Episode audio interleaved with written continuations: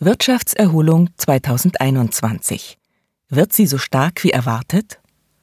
2020 war ein schwieriges, vor allem aber ein volatiles Jahr. Es muss davon ausgegangen werden, dass die Corona-Pandemie und deren Bekämpfung mit Impfstoffen weiterhin der wichtigste und eben unberechenbare Faktor der Weltwirtschaft bleibt. Das Vor-Corona-Niveau der Weltwirtschaft und der Firmengewinne dürfte 2021 nicht einfach zu erreichen sein.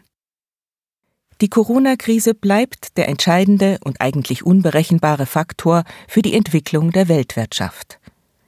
Die Markterwartungen einer starken Erholung beruhen auf einem raschen Erfolg der Impfstoffe gegen Corona. Doch da wenig über die Langzeitwirkung bekannt ist, ist puncto Marktkonsens Vorsicht angebracht. Der Markt erwartet für die US-Wirtschaft einen Rückgang des Bruttoinlandproduktes von rund 4 Prozent für 2020, gefolgt von einer Erholung von auch etwa 4 Prozent für 2021. Für die Eurozone wird mit einem stärkeren Rückgang für 2020 von 7 bis 8 Prozent, dafür auch mehr Erholung mit 4 bis 5 Prozent in 2021 gerechnet. Für die Schweiz erhofft man sich nach einem Minus von 4,5 Prozent für 2020 ein Plus von 3,5 Prozent im Jahr 2021. Für China wird vom Konsens noch mehr Erholung erwartet. Etwa 7 bis 8 Prozent für 2021 nach einem konjunkturell gut gehaltenen 2020. Die relativ stabilere wirtschaftliche Entwicklung Chinas 2020 beruht auf der erfolgreicheren Bekämpfung der Corona-Pandemie dank den Möglichkeiten einer Diktatur. Strengere Aktivitätseinschränkungen, gefolgt von staatlich befohlener Produktion, sind dafür verantwortlich. Der Haupttreiber des globalen Konjunkturrückgangs war 2020 wegen der Corona-Pandemie der private Konsum, welcher mehr zurückging als die Gesamtwirtschaft aber auch die Investitionstätigkeit reduzierte sich im vergangenen Jahr in zahlreichen Ländern, da viele Firmen ihre Cash-Reserven wegen der Unberechenbarkeit des Coronavirus schonten.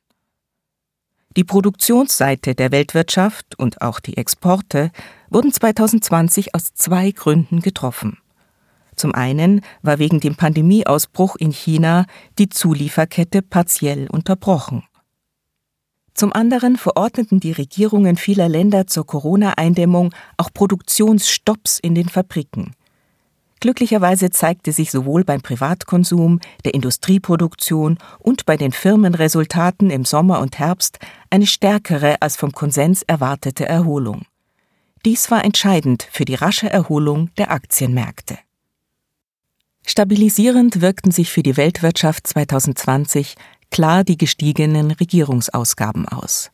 Zwar kann mit Recht kritisiert werden, dass dadurch die Staatsverschuldung ansteigt, jedoch gilt hier der Imperativ der Abwendung der Liquiditätskrise.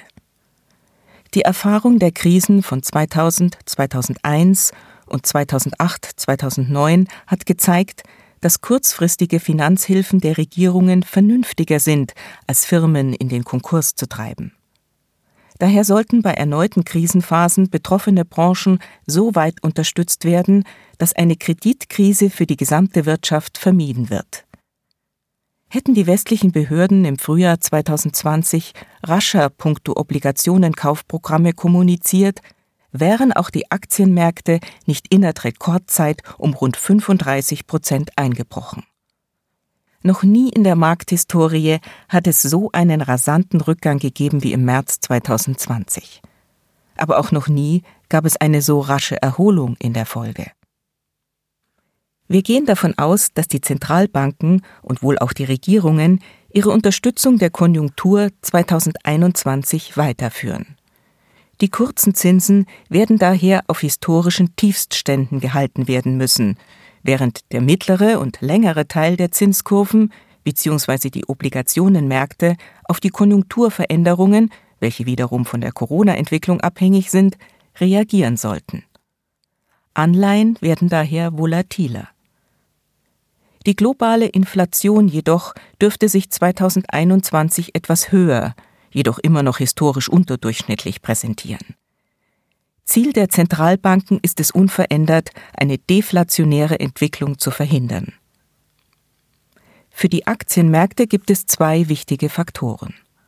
Erstens, der Basiseffekt wirkt positiv, was bedeutet, dass der Gewinneinbruch von 2020 eine tiefe Basis ergibt, die 2021 ein zweistelliges Wachstum der Gewinne gegenüber dem schlechten Vorjahr 2020 ermöglichen sollte.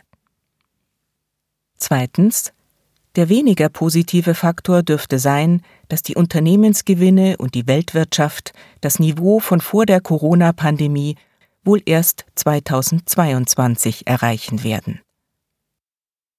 Text von Gerard Piasco, gesprochen von Marion Koch. Eine Zusammenarbeit von The Onliner und der Speech Academy Schweiz.